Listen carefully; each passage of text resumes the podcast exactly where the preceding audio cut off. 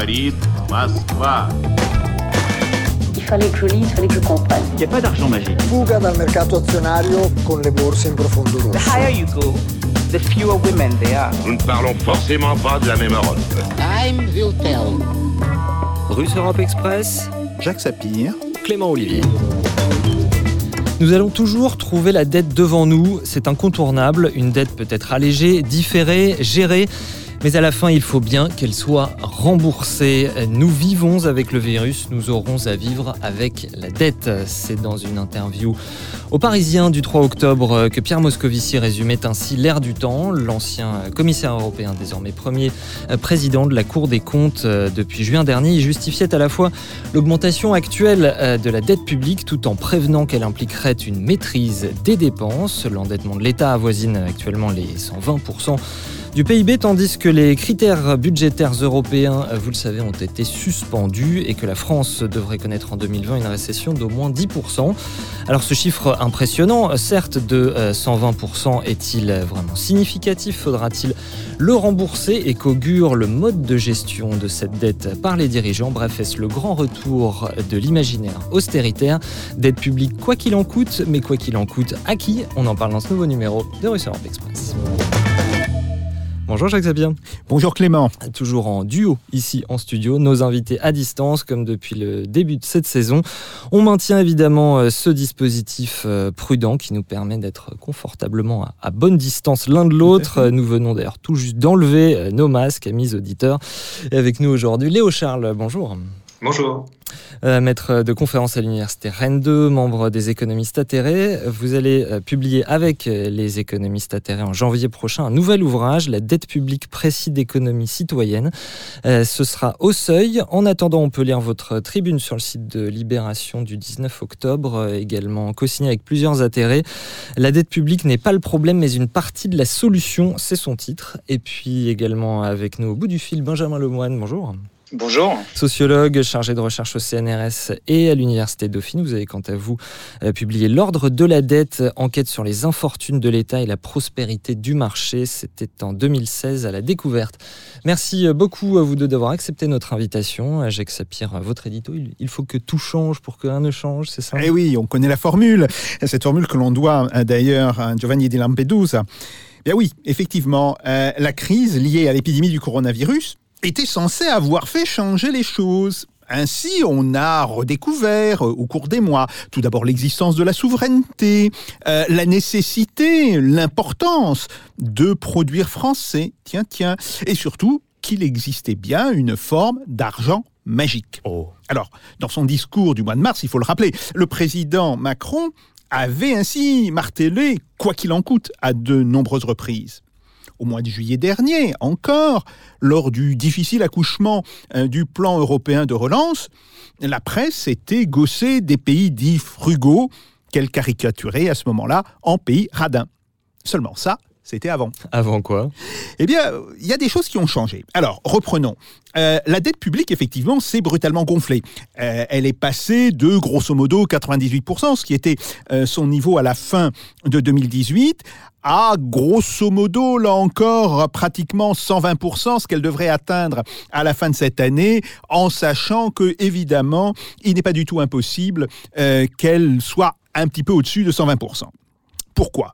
Eh bien, d'un côté, les recettes de l'État se sont contractées avec la chute euh, du PIB. Euh, quand on connaît une récession de 10%, mécaniquement les recettes baissent de 10%, en fait elles baissent plus. Euh, on sait très bien qu'il y a une plus grande élasticité des recettes au PIB, mais il y a donc de toutes les manières une chute des recettes de l'État. Et puis de l'autre côté, les dépenses publiques, les dépenses de soutien, les dépenses de relance n'ont cessé d'augmenter. Donc il était normal que la dette, cette fois-ci en valeur absolue, augmente. Par ailleurs, le PIB s'étant contracté, et je le rappelle, euh, on parle toujours de ce rapport dette sur PIB, pas toujours très cohérent, mais c'est un autre problème.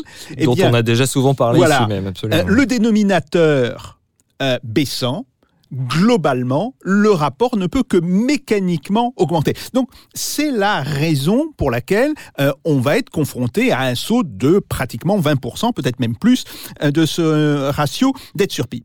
Seulement l'important, c'est que, entre-temps, cet été, le ton a changé. Alors fini l'époque du quoi qu'il en coûte ou pas? Oui, effectivement. Depuis le mois de septembre, c'est bien un tout autre discours que l'on entend.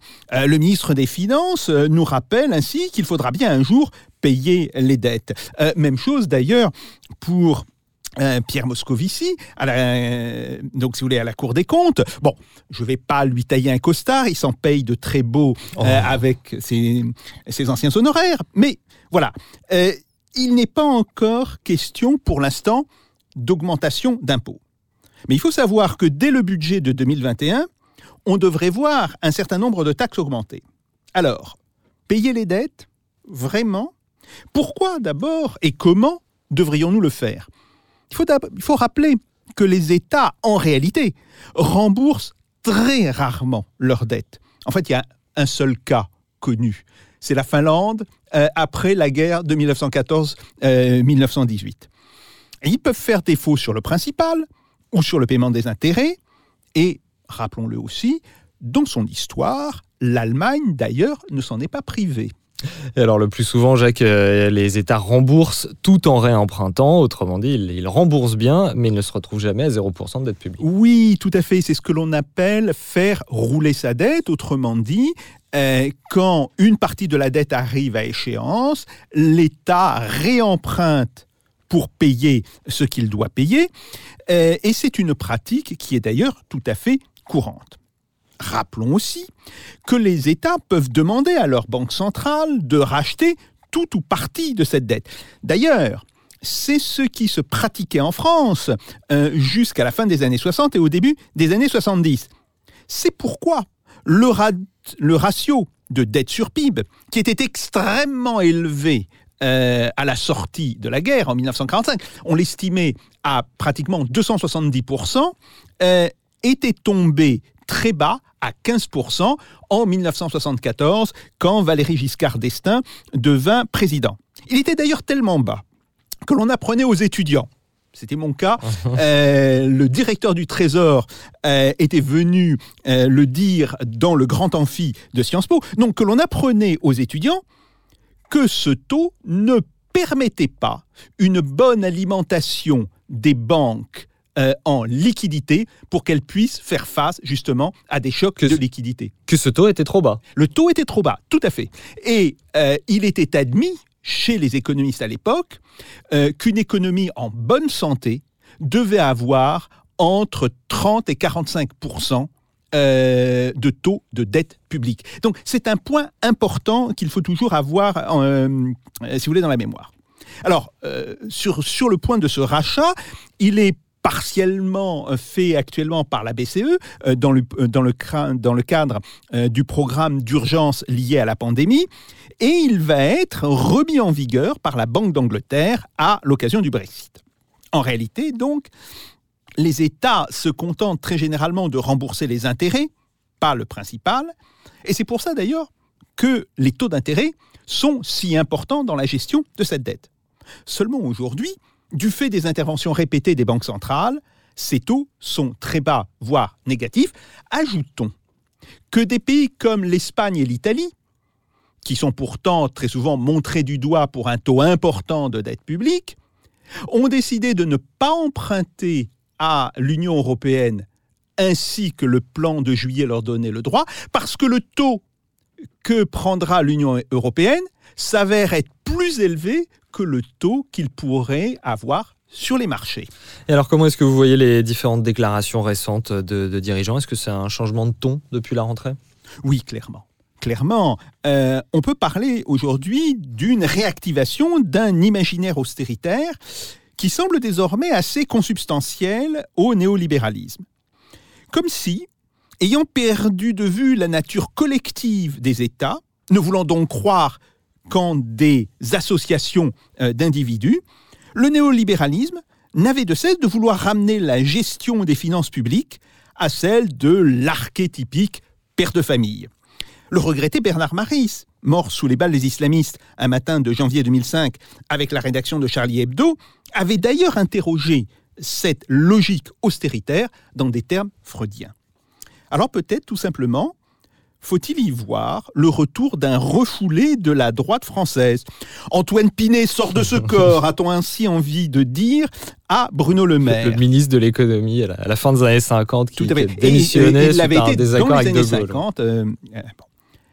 Au-delà, la question posée n'est-elle pas qu'une majorité devrait être condamnée pour l'éternité à l'austérité afin qu'une petite minorité puisse continuer de s'enrichir? Il y a peut-être des raisons bassement matérielles, des conflits d'intérêts, des conflits de classe, comme aurait dit François Guizot en 1828, dans cet apparent retour à l'austérité. Alors justement, je voudrais qu'on écoute non pas Antoine Pinet, euh, mais notre ministre actuel euh, de l'économie, Bruno Le Maire, le 20 octobre devant la commission des affaires économiques du Sénat pour présenter son projet de budget 2021. Nous sommes dans le temps de la dépense publique. Et nous continuerons à l'être tant que le virus circulera. C'est la position de la Banque Centrale Européenne, c'est la position du ministre de l'économie et des finances, telle qu'elle a été euh, proposée par le président de la République et décidée par le président de la République.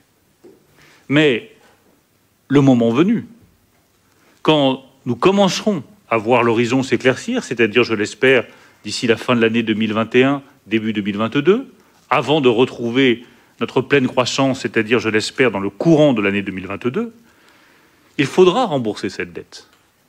Ce n'est pas le moment, mais le moment viendra.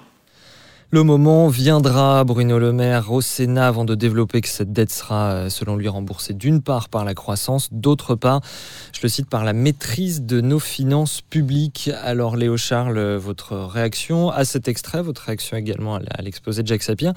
Est-ce que l'époque est euh, à la dette publique en même temps qu'au retour euh, de l'imaginaire austéritaire Léo Charles? Euh, oui, bah, on est en train de refaire un peu la même musique qu'en qu'en 2007-2008, où, euh, euh, sorti de la crise financière, euh, il fallait absolument dépenser, sauver euh, le système financier et bancaire. Et puis, je crois que c'est quasiment six mois après, le président Nicolas Sarkozy a dit oula, marche arrière, on dépense trop, la dette publique va, exploser. Alors, ce, qui- est intéressant, moi, ce qui me marque dans ces, prises de position, et, c'est pas nouveau, hein, Jacques Sapir l'a rappelé, mais on, a, surtout un, discours qui est finalement euh, très moralisateur et dépolitisé euh, de la dette publique. Euh, quand vous écoutez Bruno Le Maire ou, ou Monsieur Pierre Moscovici, c'est même pas mis en question. C'est-à-dire il faut rembourser la dette publique. C'est-à-dire qu'on a encore cette vision qui a été démontée par tous les travaux en économie ou même en sociologie, etc. De l'État doit être géré en bon père de famille. Euh, c'est une absolue euh, bêtise que, que, que de penser ça. Euh, et en fait, bah, moi, je suis très content d'être euh, d'être invité avec un sociologue parce que ça montre déjà que que vous euh, que vous avez un, un, un scope plus large sur la dette publique. Mais en fait, euh, ce que, ce que ne disent pas ces gens-là, c'est que euh, la dette publique, c'est un rapport social.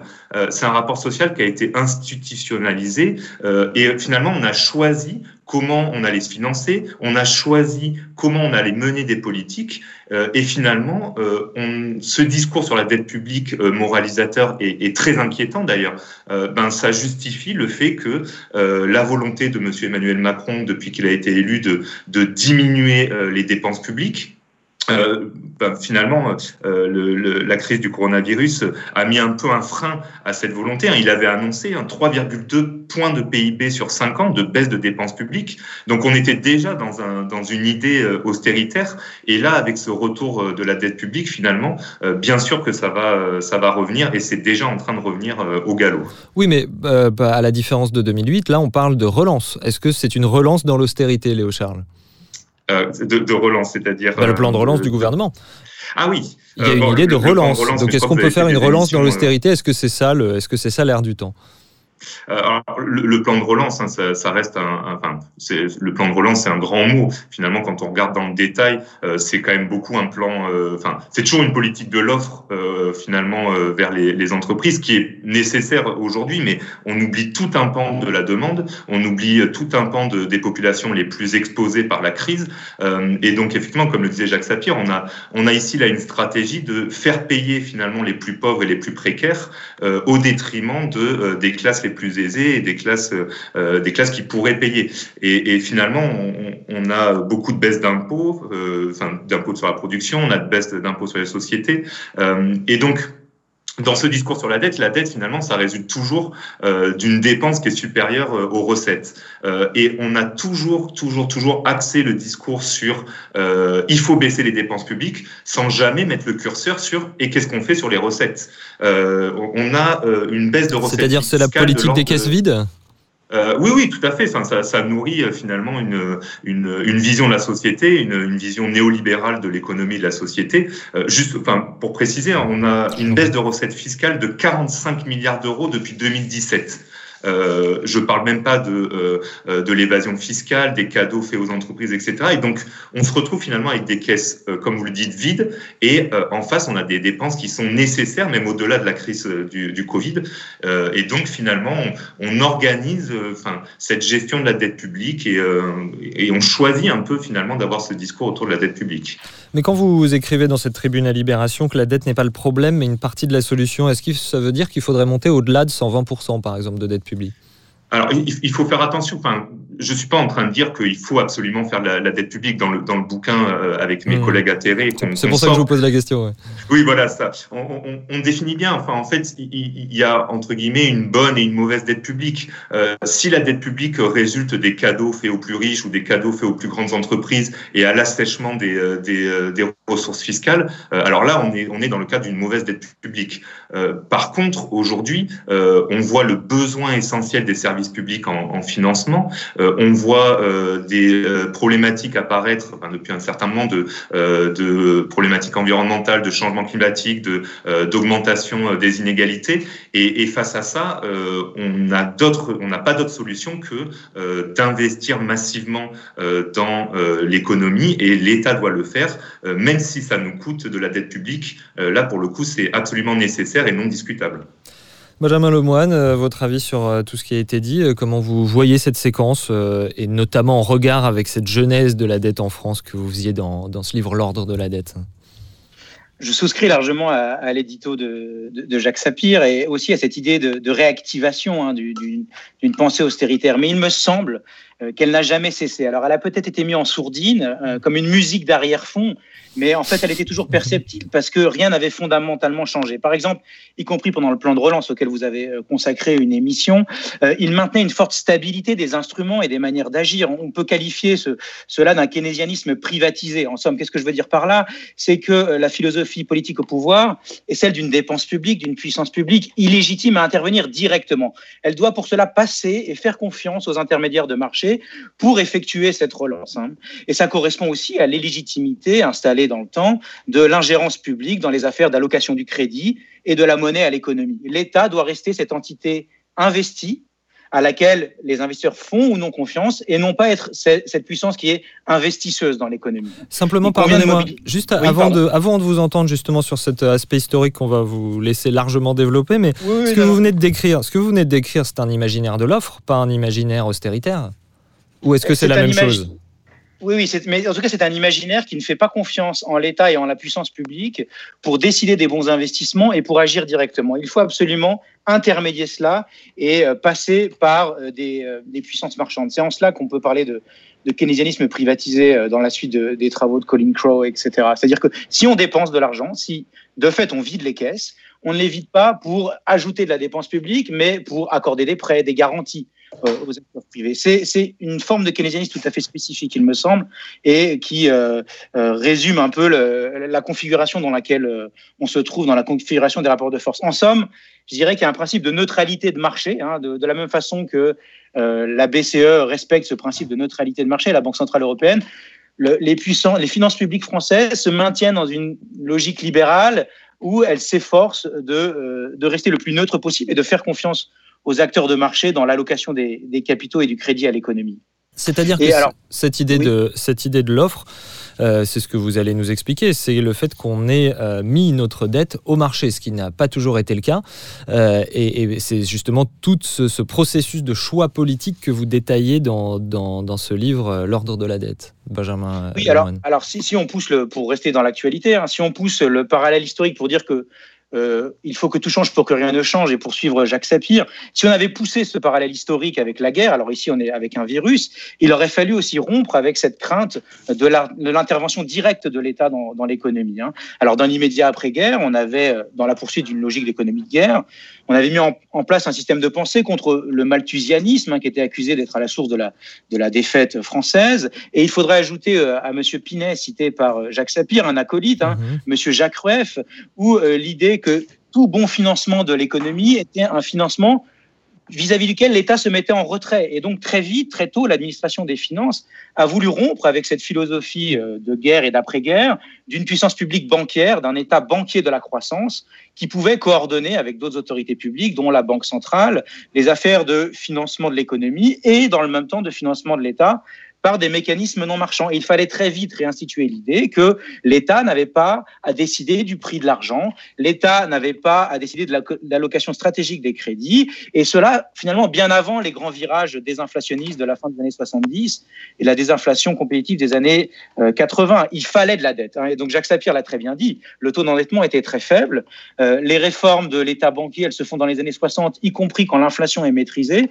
Donc il y a bien quelque chose à la fois d'idéologique, mais au-delà d'idéologie, de servir une certaine frange d'intérêt. Je pense qu'on y reviendra euh, dans le cours de l'émission, mais euh, il y a bien l'idée que le financement sain, c'était celui qui allait passer par la dette et il fallait la reconstituer. Et pour la reconstituer, il fallait que l'État se retire des questions monétaires, se retire des affaires monétaires pour reconstituer progressivement un marché obligataire et une épargne. Alors, je rajouterais à M. Jacques Sapir que, par exemple, l'emprunt Giscard indexé sur l'or était absolument un cadeau fait aux assurances privées et euh, à ces intermédiaires financiers. Il fallait réalimenter en quelque sorte euh, ces derniers en rendement réel et pour cela, leur garantir un rendement qui n'était absolument pas garanti en période d'inflation, d'où ce mécanisme d'indexation sur l'or qui a été une ruine euh, pour les finances publiques et dénoncé par la suite absolument.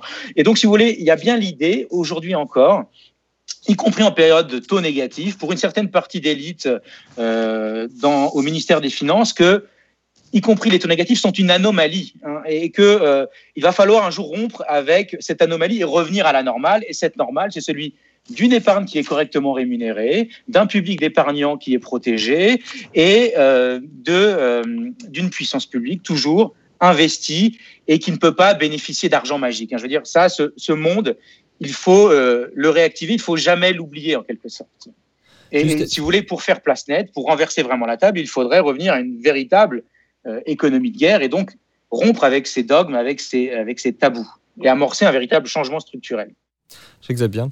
Oui, alors, euh, ce que vous venez de dire me fait penser à deux choses.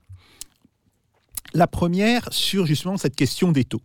Il faut savoir, par exemple, que sous la royauté, jusqu'en 1789, régulièrement, euh, la monarchie française s'est heurtée au problème euh, d'un endettement, voire d'un surendettement, par exemple, à, la fin euh, du règne de Louis XIV.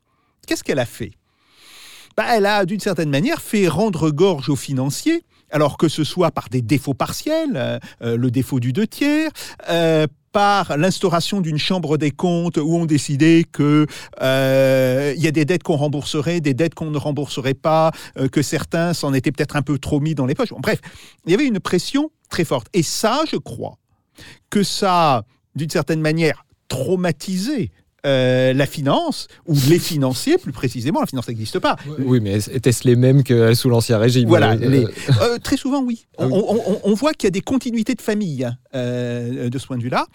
et c'est pour cela que la première chose qu'ils ont cherché à faire dès qu'il y a eu la stabilisation après la Révolution française, c'est justement à sacraliser la dette de manière à garantir que l'on ne reviendrait pas euh, aux méthodes dont ils avaient pâti. Ça, c'est le premier point. Deuxième point, sur l'économie de guerre, très rapidement.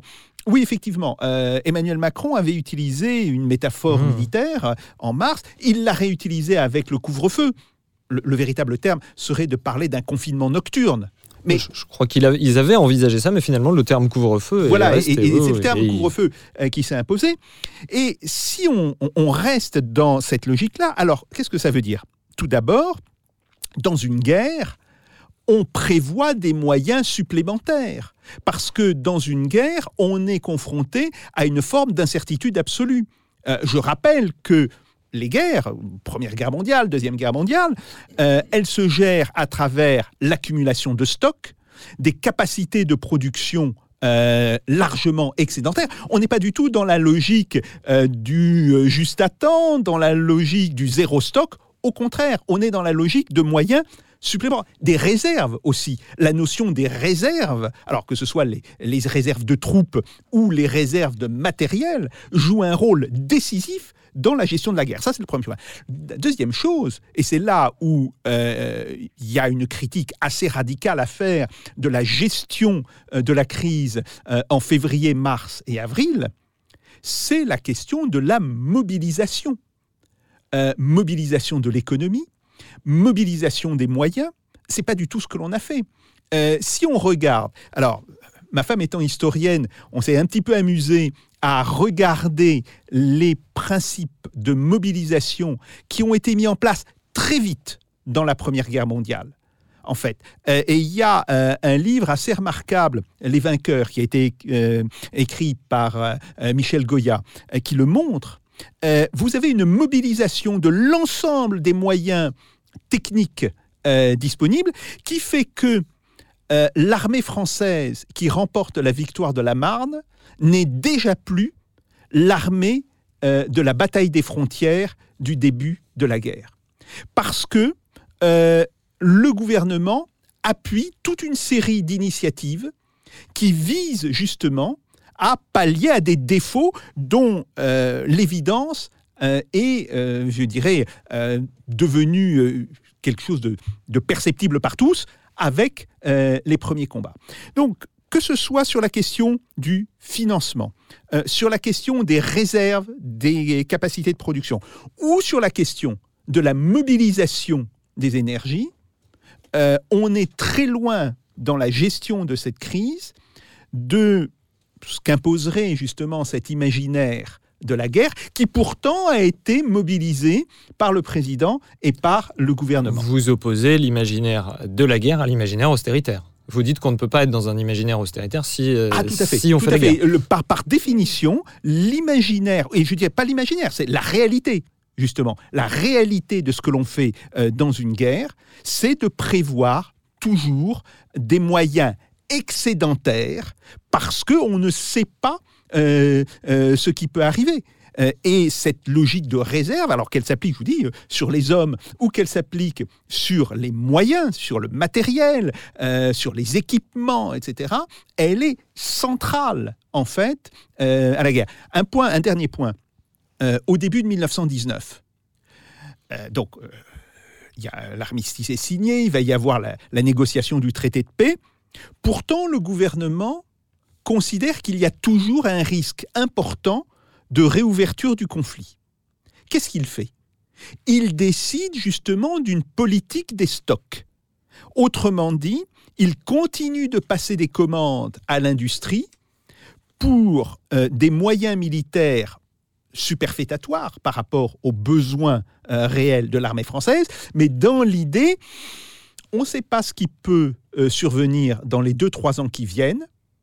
Il faut qu'on ait les moyens. Et d'une certaine manière, on a envie de dire, mais pourquoi ce genre de politique n'a-t-elle pas été appliquée sur la question des lits de réanimation, sur la question des personnels euh, de, réanimation? Pourquoi est-ce qu'on n'a pas prévu euh, d'avoir des personnels formés qui peuvent être utilisés à autre chose, mais que l'on pourrait mobiliser justement en cas de crise sanitaire?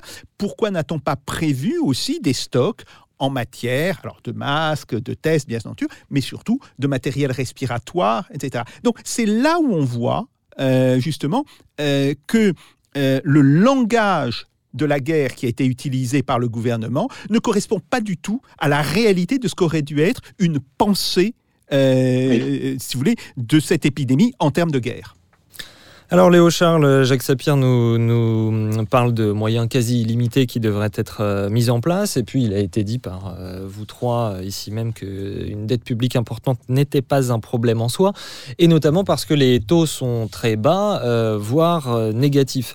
Il y a une chose qui est régulièrement dite, c'est qu'est-ce qui se passe si les taux remontent, Léo Charles? Bah, effectivement, c'est toujours. Euh, de toute façon, euh, quand on parle de dette publique, on a toujours en face les mêmes arguments qui reviennent euh, ad vitam aeternam. Alors sur les sur les taux d'intérêt négatifs ou, ou, très bas actuellement, effectivement, c'est un risque que euh, ces taux remontent.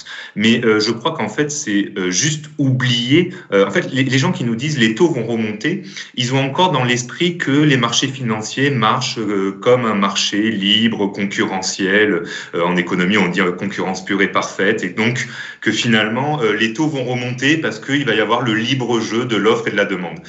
c'est largement oublié qu'aujourd'hui, le marché financier des taux d'intérêt est largement administré par les banques centrales. Euh, les interventions des banques centrales euh, ont complètement rompu euh, cette liberté de, des marchés d'agir librement. Et donc, tant qu'on aura une intervention de la Banque centrale, et je pense, alors il faut jamais prévoir quand on est économiste, c'est là où on se trompe, mais je ne pense pas que la politique de la Banque centrale va changer du jour au lendemain. Et donc, cette remontée des taux, finalement, elle, est, elle est très très peu probable tant qu'on est dans ce système administré finalement par les banques centrales. Peut-être euh, qu'il faut nous expliquer justement euh, en quoi l'action des banques centrales fait que les taux euh, restent bas. Bah, tout simplement en, agissant directement sur, sur les marchés, en achetant de, la dette publique, les banques centrales mécaniquement font, font diminuer les, les, taux d'intérêt. Et donc, c'est une façon de soutenir, euh, c'est une politique monétaire qu'on appelle accommodante, et donc c'est une façon de soutenir euh, finalement l'économie euh, dans l'objectif, voilà, d'avoir des taux bas qui permettent d'investir, qui permettent de, relancer la machine, la machine économique.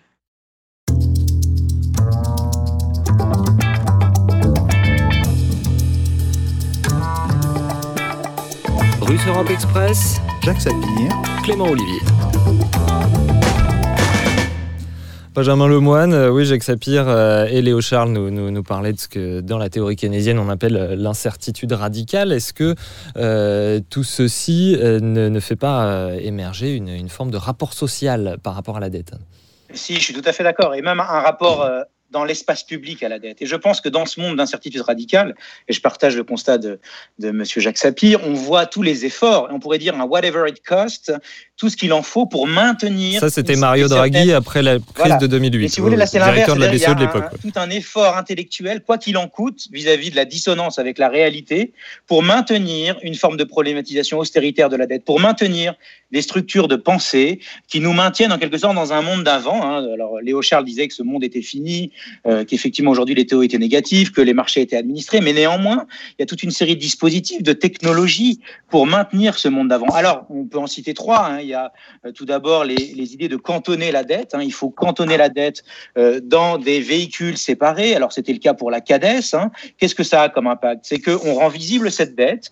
On ne profite pas d'amortissement de la dette sociale voilà, excusez-moi, la de la dette sociale. déplier l'acronyme on ne profite pas du fait que cette dette elle est roulée par l'agence France Trésor à des taux euh, beaucoup plus faibles. Donc, en quelque sorte, on cherche à ne pas la diluer, à la mettre dans un véhicule à part, bien visible euh, et dans une logique disciplinaire. La, la, seconde euh, technologie, en quelque sorte, pour maintenir ces, problématisations, en quelque sorte, l'adjudication, par exemple. Certes, le marché est administré par la Banque centrale européenne sur le secondaire. La Banque centrale se maintient en filet de sécurité, mais on maintient ce dispositif au primaire. Et ce dispositif au primaire, en, cas de choc, alors évidemment, je partage Léo Charles, hein, mais on, on, est aussi dans un monde d'incertitude, donc on ne sait pas. En cas de choc, on voit bien que ce dispositif est maintenu, ce dispositif d'offre et de demande non contraignant pour les banques de souscription euh, à ces titres du Trésor euh, de la zone euro et une possibilité de différencier entre un titre, un titre italien, un titre allemand et un titre français. Ce dispositif n'est absolument pas enrayé.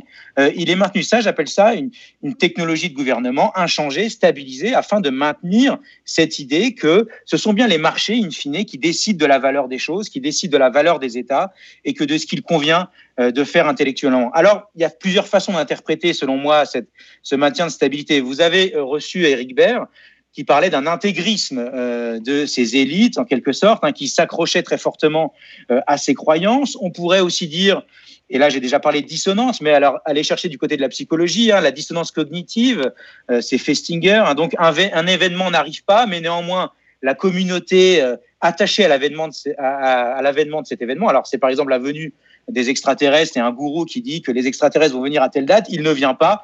Néanmoins, autour de lui, les gens continuent à croire en ce gourou et donc maintiennent leurs croyances, y compris quand les Vous n'êtes événements pas tendre avec dissonants. nos dirigeants, là, vous les comparez à des, à, à- à des dirigeants de secte quand même, Benjamin C'est un mécanisme psychologique pour expliquer l'attachement aux croyances, la persistance des croyances, y compris quand toute la réalité vient la contredire. Euh, le, le troisième élément, euh, c'est aussi de dire, bah, ces croyances, elles sont maintenues parce qu'il y a un intérêt à les maintenir. Et je pense que cette technologie de gouvernement, euh, l'intérêt de les maintenir, c'est l'intérêt de, de garder la dette comme un, un élément pivot central euh, d'une architecture macroéconomique disciplinée. Si vous voulez, si on fait sauter ce verrou de pensée sur la dette, eh bien à ce moment-là, on ouvre les vannes et on arrive dans un monde d'incertitude sociale radicalisée hein, et un potentiel renversement euh, de la table sociale complet. Et ça, effectivement, c'est quelque chose vis-à-vis duquel on cherche à se prémunir. Le dernier élément que j'avais de technologie de gouvernement pour maintenir une continuité sur la dette, pour moi, c'est les eurobonds. Alors là, c'est, je pense, que ça peut être un élément de débat intéressant, mais Mhm. on voit très bien que euh, ces eurobonds, ils sont construits de la même manière que euh, l'unification monétaire a été pensée dans la zone euro, c'est-à-dire qu'on va tout gager sur la crédibilité de l'Allemagne et du marque. hein. Et là, on a bien cette idée, euh, d'ailleurs tous les éditos le disent, euh, c'est la qualité, la sûreté de l'Allemagne, les eurobonds, avec un prix français. Alors c'est assez ironique puisqu'on était censé bénéficier du taux d'intérêt allemand, mais là on voit qu'il y a quand même un différentiel de taux qui va plutôt vers un taux d'intérêt proche de la France, mais il y a bien l'idée qu'il faut s'arrimer à la qualité monétaire, à la qualité des finances publiques allemandes. Et vous savez que tout cela allait avec des contreparties, c'est-à-dire que euh, si on a fait la monnaie unique euh, en s'arrimant aux marques, on l'a fait avec des verrous. Des verrous qui aujourd'hui ont complètement sauté, mais je vous le rappelle, c'est des verrous de Maastricht, les 3% et les 60%, qui, s'ils étaient certes enfreints dans la réalité, structuraient le débat public, stru- structuraient l'espace public. C'était votre question à la base. Et donc, structurait ce rapport social, cet imaginaire à la dette. Et en quelque sorte, on est à un carrefour aujourd'hui hein, entre des technologies qui cherchent à maintenir cet imaginaire de la dette et de l'autre une réalité, et là je rejoins euh, le constat de Léo Charles, où de fait on est dans un univers de taux négatifs qui semble se stabiliser, une administration du marché, mais en maintenant euh, certaines formes de, de tabous, et typiquement le financement sur le primaire et l'adjudication au primaire. Oui, Jacques Sapir, une, une réaction sur les eurobonds. Oui, tout à fait. Ce que ça Euh, met en évidence aussi, c'est qu'on a distingué dans la construction européenne euh, le budgétaire du monétaire. oui, c'est- Alors qu'on voit là que finalement, c'est beaucoup plus lié qu'on le C'est- pensait c'est- c'est au moment évident. du traité de C'est Maastricht. évident. Alors, euh, il y a quand même deux choses qui sont très intéressantes sur cette histoire des eurobonds.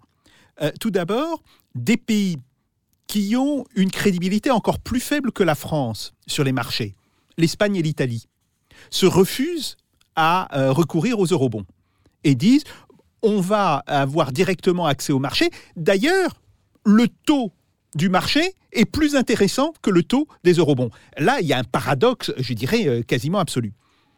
Un autre problème derrière, c'est justement sur l'action de la Banque Centrale Européenne. Car ce que fait la Banque Centrale Européenne pourrait être fait par une Banque Centrale Nationale, pourrait être même d'une certaine manière mieux fait par une Banque Centrale Nationale, dans, euh, euh, euh, dans la mesure où cette Banque Centrale Nationale pourrait s'adapter de manière beaucoup plus juste aux besoins d'une économie nationale. Euh, grosso modo, c'est ce qui s'est passé en France dans les années 40, 50 et le début euh, des années 70. Donc ça aussi, euh, il y a cette crainte, je pense, dans les élites politiques actuelles, que les gens disent, ben, on n'a pas besoin de la BCE, ou plus, plus exactement, les règles de la BCE étant trop contraignantes, il faut revenir à des banques centrales nationales avec tout ce que ça implique, et en particulier la sortie de l'euro. Euh, un dernier point sur la question des taux négatifs. Je voudrais dire qu'il faut ici distinguer les taux nominaux des taux réels. Ce qui est nouveau, c'est que nous sommes confrontés à des taux nominaux négatifs. Les taux réels ont été négatifs dans euh, la fin des années 40 et dans les années 50. C'est-à-dire qu'on avait des taux nominaux qui étaient positifs, mais l'inflation était supérieure à ces taux nominaux. Donc, le taux réel était négatif. Et je crois qu'il y a là euh, un changement. Il y a une continuité et un changement. Euh, la continuité, c'est qu'effectivement, on voit que les économies euh, modernes fonctionnent assez régulièrement dans des systèmes de taux négatifs. Autrement dit, tout le discours sur le taux doit être positif pour qu'il y ait une bonne allocation des ressources. OK, bullshit, comme disent les Américains. Oh, mais il y a quand même une différence dans le fait que on peut avoir des taux réels négatifs et qu'aujourd'hui, on est dans une situation de taux nominaux euh, négatifs. Et c'est particulièrement important pour les banques parce que euh, là, le problème, c'est pas la dette publique, c'est comment va-t-on sauver les banques. Et cette, cette idée de taux nominaux négatifs fait peser euh, une, un vrai danger, une vraie incertitude sur la survie des établissements bancaires, d'autant plus que ces derniers vont être confrontés à une montée euh, des prêts non remboursables. Euh, euh, assez importante, disons, entre l'hiver 2020-2021 et la fin de l'année 2021. Donc là, il y a bien un problème. Ce n'est pas le problème de la dette, mais c'est beaucoup plus le problème de la survie de la structure financière de l'économie. À propos de sauver les banques, euh, Léo Charles, votre réaction sur euh, cette idée de dette euh, publique comme rapport social, est-ce que c'est parce qu'il y a des groupes sociaux ou des, gens, des parties de la population qui ont intérêt à ce que la dette publique continue de leur rapporter, ou est-ce que c'est parce qu'ils cherchent à maintenir une forme de pression sur la population? Alors oui, je, voulais justement, je voulais revenir aussi sur, sur cette persistance des, des, des croyances. Euh, en fait, on est dans, dans une totale euh, idéologie euh, néolibérale et, et, et, tout ce qu'on nous dit, malgré toutes les études économiques qui sortent et qui contredisent finalement ce discours moralisateur et dépolitisé sur la dette publique, ces personnes-là, ne, ne enfin les gouvernants actuels, ne, ne revoient pas finalement leur, leur logiciel. Je donnerai juste deux exemples, hein, mais ça, ça, a été bien montré. Dans les traités de Maastricht, on nous impose de respecter 3% de déficit public. Euh, ces 3%, ces 3% sont un chiffre qui est sorti du, euh, du, du chapeau. Il n'y a aucune étude euh, économique sérieuse qui nous dit Attention, c'est 3%, pas plus. Et il y a des interviews notamment de, de Guy Abeille, euh, l'inventeur de ce chiffre, euh, qui, qui, nous dit bah, c'était euh, sur un coin de table. Et, et pareil pour les, les, 60% de dette publique. alors c'est assez étonnant de voir que pendant très longtemps ça a été 60%, puis là on en est quasiment au double. Bon, là ça va, on s'inquiète pas trop, etc. Mais, mais ces 60%, il n'y a aucune étude économique qui nous dit qu'à 61% de dette publique, c'est la fin du monde et c'est la fin de, de l'économie telle qu'on la connaît. Voilà, il y a, tout, un tas de, croyances euh, et, effectivement un intérêt à maintenir euh, la dette publique comme finalement euh, quelque chose qu'on met qu'on met en avant en disant attention danger et donc écoutez-nous voilà ce qu'on va faire on va faire de l'austérité on va limiter les dépenses publiques etc etc et juste pour être très clair quel intérêt de qui? Alors, euh, si on regarde qui détient la, la, la, la dette publique, alors c'est un intérêt euh, de, sur les marchés financiers, c'est un intérêt euh, entre guillemets euh, idéologique de dire les marchés euh, privés, les marchés financiers sont toujours plus efficaces que l'État. Et donc, en maintenant ce choix de dette publique financée par les par les marchés, on maintient cette idée que l'État ne doit pas trop intervenir, etc., etc. Donc, c'est d'abord au service d'une idéologie néolibérale finalement qui voudrait que l'État c'est pas que l'État n'intervienne pas, c'est que l'État même se mette au service finalement de la sphère privée et de la sphère euh, de la sphère économique. Alors après, quand on regarde dans le détail, euh, j'avais quelques, quelques chiffres hein, mmh. euh, sur la détention des, des, des dettes publiques. Euh, en fait, souvent on nous dit oui, mais il faut faire attention parce que c'est des petits épargnants, c'est des personnes qui, euh, qui voilà, c'est votre grand-mère ou votre grand-père pour sa retraite, elle met de côté, etc. Alors c'est en partie certainement vrai, mais il faut voir que qui aujourd'hui a de l'épargne à placer sur la dette publique française, c'est pas les 20% les plus pauvres. en gros, les chiffres nous montrent que les 20% les plus pauvres en France n'épargnent que 7% de leurs revenus. Donc encore une fois, on est dans une euh, stratégie finalement euh, dans laquelle euh, les classes les plus pauvres de notre société ne sont pas ceux qui bénéficient de la dette publique. Et sont encore moins ceux qui bénéficient de la dette publique quand il s'agit de ne pas financer des hôpitaux, ne pas financer des écoles, etc. Donc effectivement, si on fait de la dette publique pour financer l'hôpital public et les écoles, alors on pourrait dire que tout le monde en profite et c'est plutôt une bonne, une bonne façon de faire.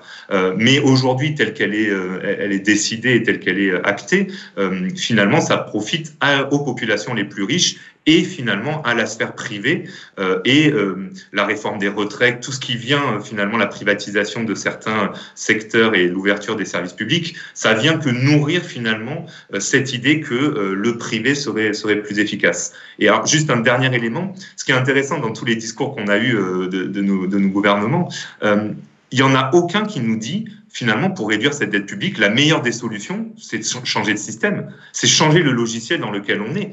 Euh, et Benjamin Lemoyle le montre bien dans son bouquin et il nous l'a bien dit là, c'est que finalement, ça a été des choix politiques de baisser les impôts, euh, de euh, financer par les marchés financiers, etc. Et aujourd'hui, personne ne vous dira, entre guillemets, dans les gouvernements, que une des solutions, c'est ah ben tiens, on change de logiciel, donc on, on, on fait des investissements, on finance autrement notre notre dette etc., etc. Donc ça, ça serait une, solution à mettre, à mettre sur, le, sur la table. Une réaction de Benjamin Lemoyne, justement oui, oui, je, souscris tout à fait à ce que vient de dire Léo Charles, euh, y compris sur la numérologie. Hein. je vous rappelle que les critères de Maastricht étaient euh, contestés par la science économique comme euh, c'est des cartomanciens, ils font de la numérologie.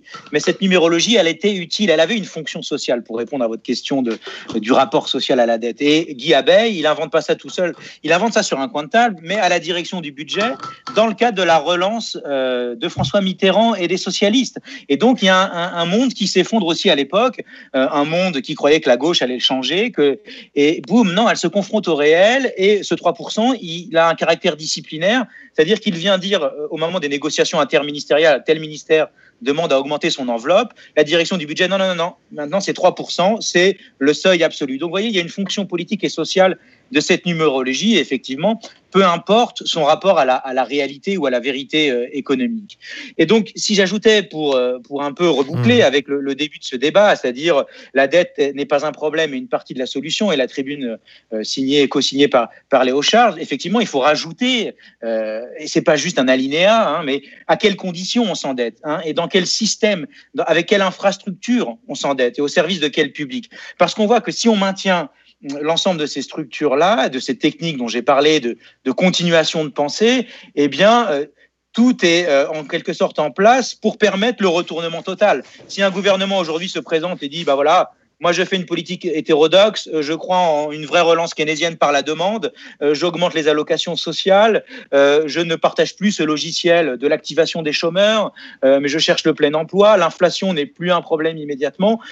On n'est pas du tout à l'abri de retournement de fractions sociales vis-à-vis de, de cela et qui utiliseront ces leviers pour faire mur de l'argent et pour faire bloc. Donc, je pense qu'il y a une nécessité de poser des conditions à l'endettement en quelque sorte, et en tout cas d'ouvrir le débat y compris sur la neutralité de marché euh, de la Banque centrale européenne. Aujourd'hui, la Banque centrale européenne, c'est assez paradoxal, si vous voulez. Euh, il y avait l'idée que son indépendance vis-à-vis du pouvoir politique la mettrait à l'abri du politique, mais on voit que c'est cette institution qui est aujourd'hui au centre des débats. Hein. Tous les débats, les plaidoyers pour l'annulation de la dette de la BCE, la mise en justice des actions de la BCE par la Cour de Karlsruhe, tout ça nous montre que cette institution est au centre du débat public. Et c'est très paradoxal parce que au pouvoir, ce sont donc des technocrates qui doivent répondre à des problèmes sociaux majeurs. Et donc, il y a une nécessité euh, importante à euh, nourrir ce débat et que ça fasse débat et typiquement euh, de revenir à des mécanismes de neutralisation des forces de marché. Alors, un, des, petites idées que je défendais dans une,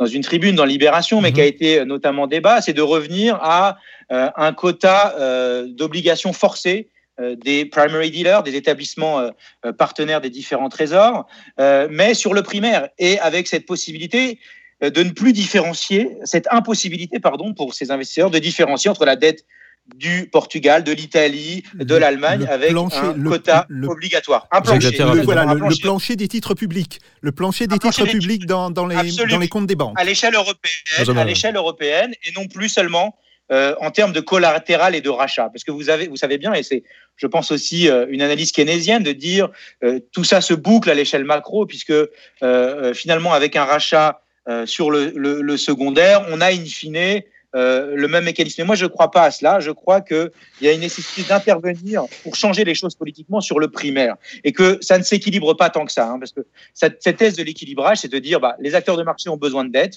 puisque c'est le collatéral par excellence, c'est l'actif sans risque.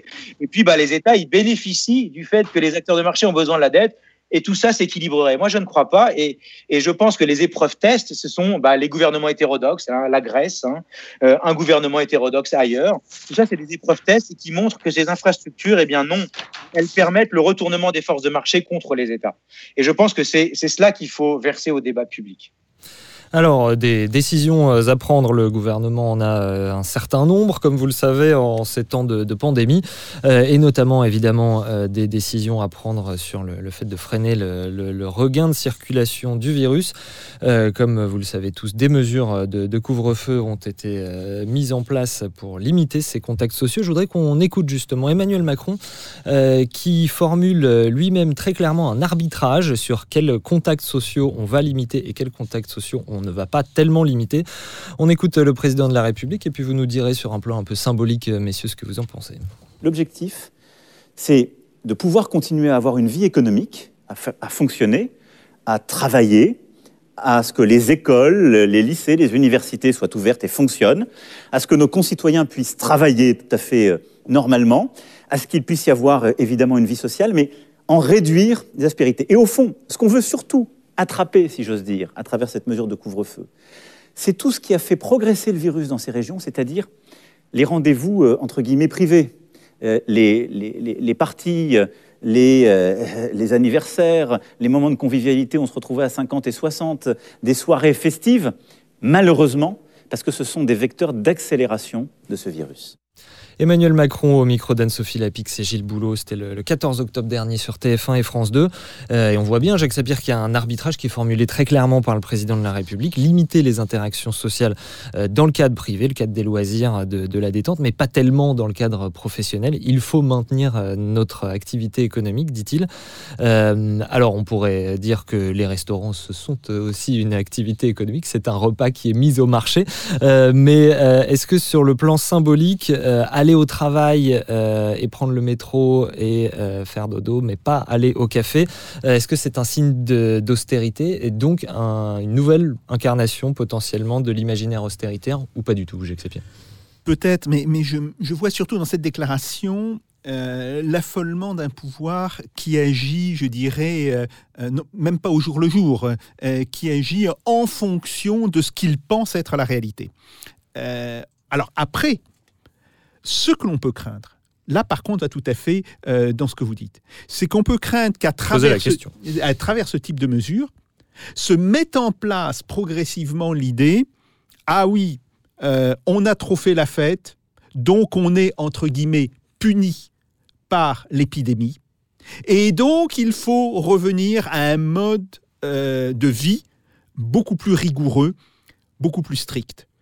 En réalité, ce sont les mécanismes du discours pétainiste qui sont en germe euh, là-dedans. C'est-à-dire cette idée, euh, oui, vous Français, euh, vous avez fait un peu n'importe quoi, vous avez été punis par la défaite, donc il faut maintenant payer moralement le prix de cette défaite. Et je ne dis pas que c'est ce qu'a dit le président, je le répète, je pense qu'il a mmh. réagi à euh, une urgence. Vous ne traitez pas Emmanuel Macron de pétainiste. Non, non, non, pas du tout. Je pense qu'il réagit à une urgence et qu'il réagit surtout aux contradictions qui sont posées par cette urgence. Mais je dis que si ce discours se maintient, à terme, c'est cela que l'on pourrait voir apparaître. Et ça, effectivement, ça donnerait un autre niveau euh, au problème de l'austérité que le niveau euh, dont on a parlé jusqu'à maintenant. Léo Charles, euh, vous avez parlé tout à l'heure de discours moralisateur. Est-ce que là, c'est euh, également euh, ça? Et puis, est-ce que c'est une, une nouvelle forme de l'imaginaire austéritaire? On peut produire et on doit payer la dette publique, mais alors s'amuser et se détendre, pas vraiment. Évidemment, ma question ne porte pas sur l'efficacité des mesures de couvre-feu, puisque ça semble assez évident que quand on réduit les interactions sociales, le, virus va, va, moins circuler. Plutôt sur un aspect symbolique, Léo Charles. Bah c'est oui, oui, tout à fait. Comme vous dites, ça fait encore écho à la, à, la moralité et la moralisation. Mais euh, en fait, je trouve que c'est vraiment euh, très révélateur d'un cadre de pensée dans lequel euh, aujourd'hui sont, sont, nos dirigeants. C'est-à-dire que il faut protéger tout ce qui est utile, tout ce qui est rentable d'un point de vue marchand.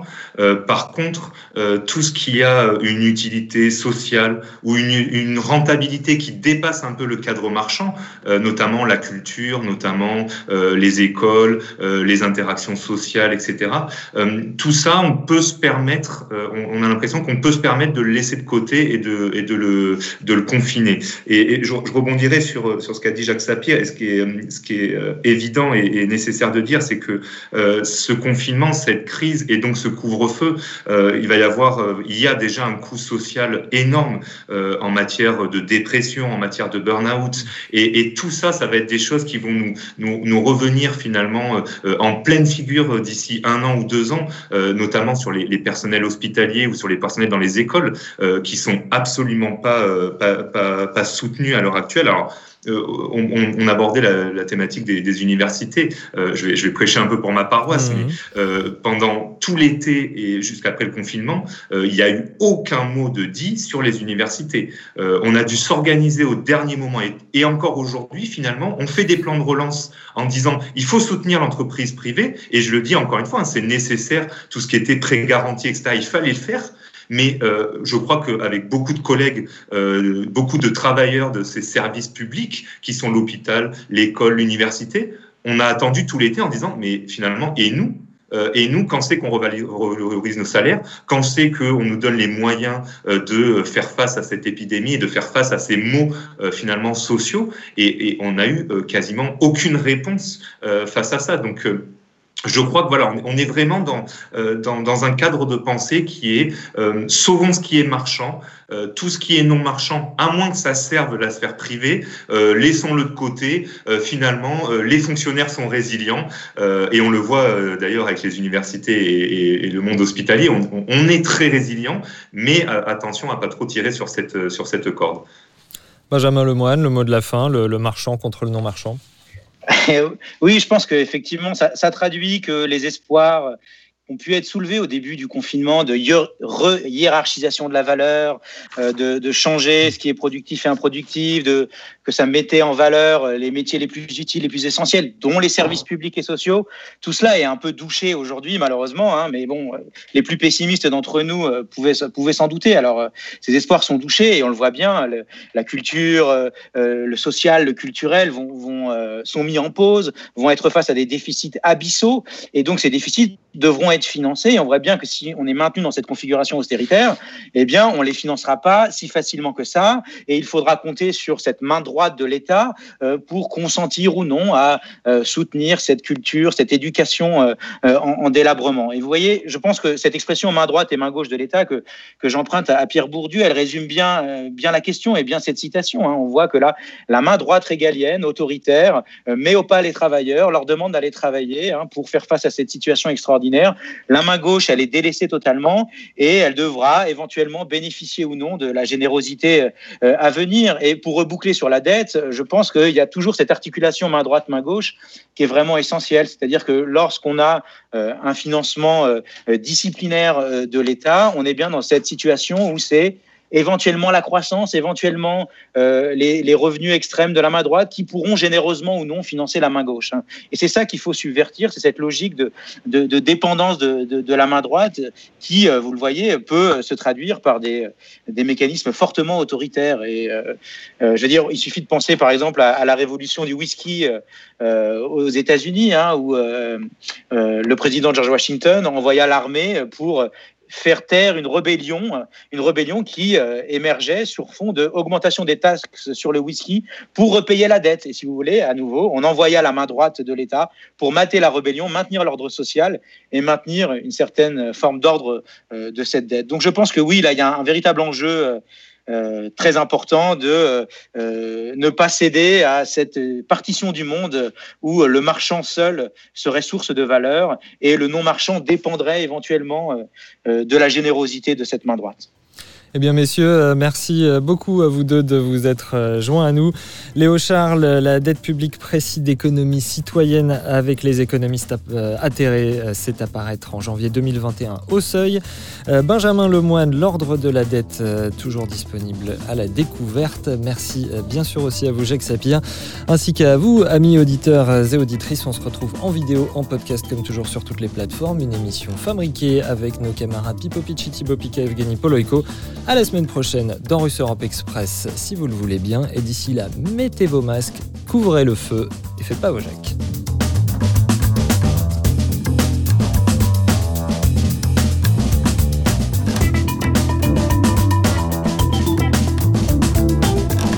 This is not a method. This is provocation. Let them do. No, no, no.